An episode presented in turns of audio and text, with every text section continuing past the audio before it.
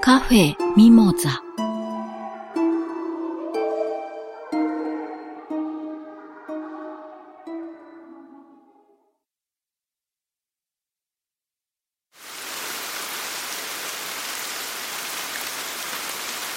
もう何十年も帰ってこなかった故郷の町だ。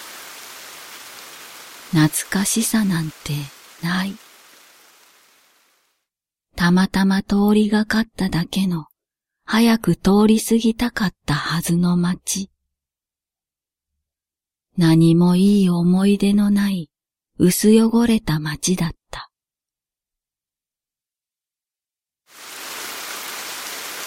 雨の中、沈んだ気分で車を走らせた。カフェミモザの看板の文字が目の裏に浮かんだ。懐かしいのはあの場所だけだ。いつもあなたと一緒に過ごした店。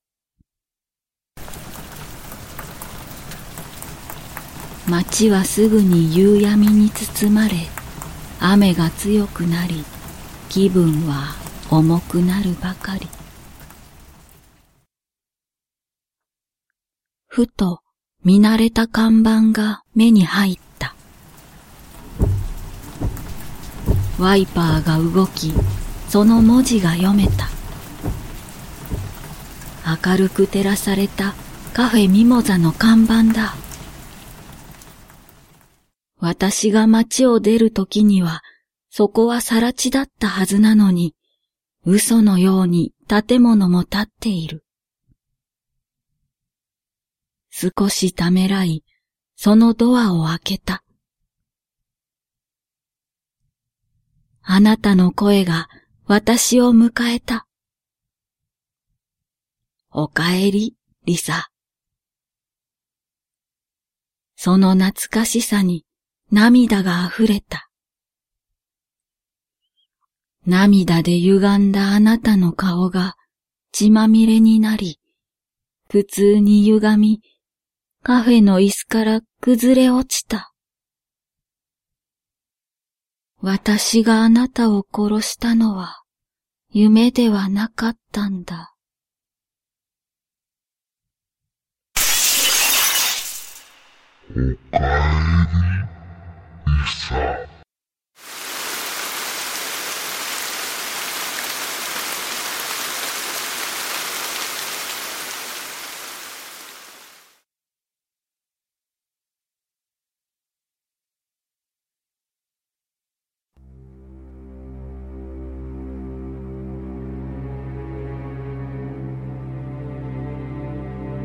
いらっしゃいませ。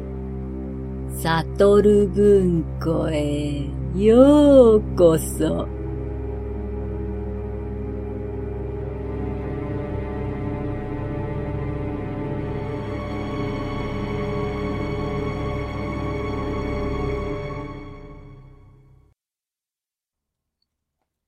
節電の夏、お手伝いいたします。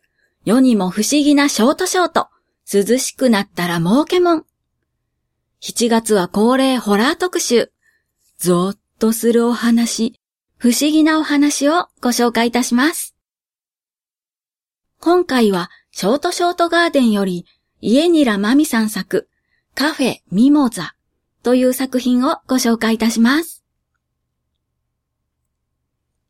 ミモザってあの小さい可愛い黄色い花が咲く木ですよね。と思って調べたらあらびっくり。ミモザってアカシアのことだったの？え？おじぎそうもミモザ？え？え？ってなりました。で、調べていくと、すっごいややこしいことになっていて、つまり、日本に入ってきた順に、その時ついた名前で有名になっちゃって、そのまま呼び名定着しちゃったよ。あら。みたいな感じです。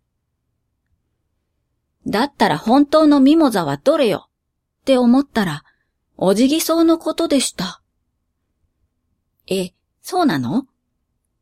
私、おじぎそうにはちょっとした思い入れがあります。小さい頃、草がお辞儀するのがすっごい不思議で面白くって、ずーっとお辞儀草と一緒にお辞儀し合ってた時期がありました。それこそ長い時間延々とペコ、ペコ、ペコ、ペコとやってました。まあ母が、あの子の頭大丈夫か？と心配するほどにまあ、私にもそういう可愛い頃があったんですってことよ。うん。さて、近畿地方は梅雨が明けたようです。夏もこれからが本番ですね。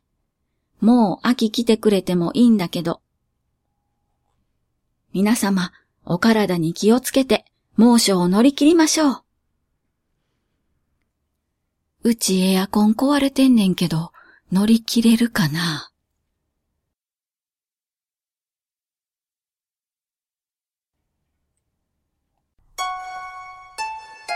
今回も来てくれてありがとうよ。来週もまた来てくれよな。待ってるぜ。